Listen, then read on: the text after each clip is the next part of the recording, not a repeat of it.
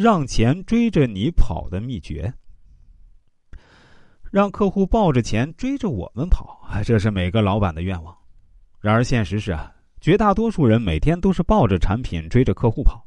你追得越猛，客户跑得越快，最后客户就像土行孙一样直接地遁了，只剩下你在那儿像哈巴狗一样大喘气儿，然后开始感慨：“哎，生意真难做。”所以啊，你需要研究的是为什么你越追客户，客户跑得越快？原因很简单。没有人愿意被说服，人性更愿意被吸引，所以啊，我们看到那些生意火爆的企业，他们赚钱的秘诀就像是林志玲穿着比基尼在向你招手，让你欲罢不能。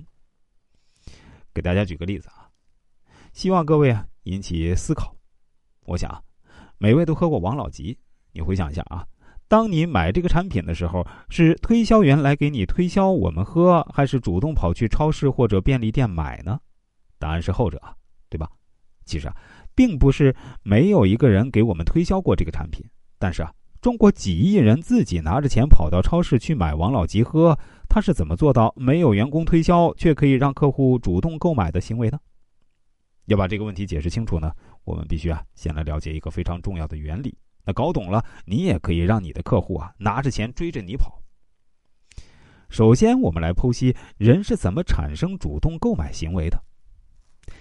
要把这个搞清楚啊，我们就必须要跟佛教学习，因为这家公司开业几千年啊，员工从来没有人离职跳槽，也从来没听说过哪个信佛的人信了两三年又突然改信基督的，没有吧？而且他的客户数量占到全世界的五分之一，还有一个重点啊，那就是所有客户都是自愿追随，没有一个人是强迫的。哪家公司能做到这一步呢？如果我们能够把这背后的逻辑给找到的话，那我们就能解释所有客户购买背后的行为动机。现在啊，你拿出纸和笔，写下三个词儿。第一个词儿呢叫偶像，第二个词儿呢叫桥梁，第三个词儿呢叫天堂。啊，天堂我解释一下啊，在这儿指的是西方极乐世界。我们先来看啊，这佛教这么牛，他们到底是怎么干的？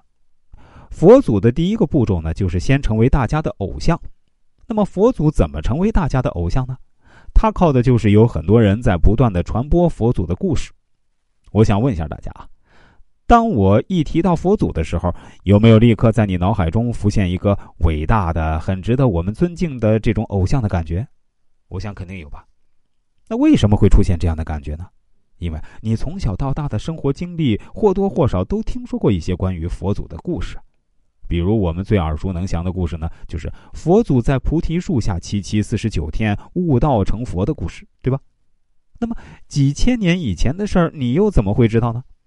那是因为所有佛教的信徒都在传播佛祖和佛教的故事，所以啊，即使佛祖是诞生在几千年前，只要我们一听到佛祖，立刻就会有偶像的感觉。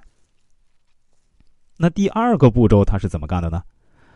有一天啊。我们的偶像佛祖用手一指，告诉大家那儿有一个天堂，这个天堂呢就是西方极乐世界。而且我们的偶像呢把天堂描绘的很美丽啊，说天堂到处是黄金。既然偶像都说那个地方这么美，那我们所有人都会想，那死了以后能去西方极乐世界，去天堂该多好啊！于是呢，我们就问佛祖，怎么样才能去天堂呢？这个时候就要进入第三个步骤了！此刻佛祖就会告诉我们，通往天堂的桥梁有两种方法，你们都有机会可以去天堂。第一种方法呢是剃度出家，第二种方法呢也可以不剃度，那只要你信佛就行。我们称之为俗家弟子。所以啊，剃度和信佛就是通往天堂的桥梁。佛祖通过三个步骤，让全世界如此多的人主动追他。第一步呢，先成为大家的偶像；第二步，告诉大家那儿有一个天堂；第三步呢，想要去天堂，你就必须要成为佛门弟子。成为佛门弟子，就是通往天堂的桥梁。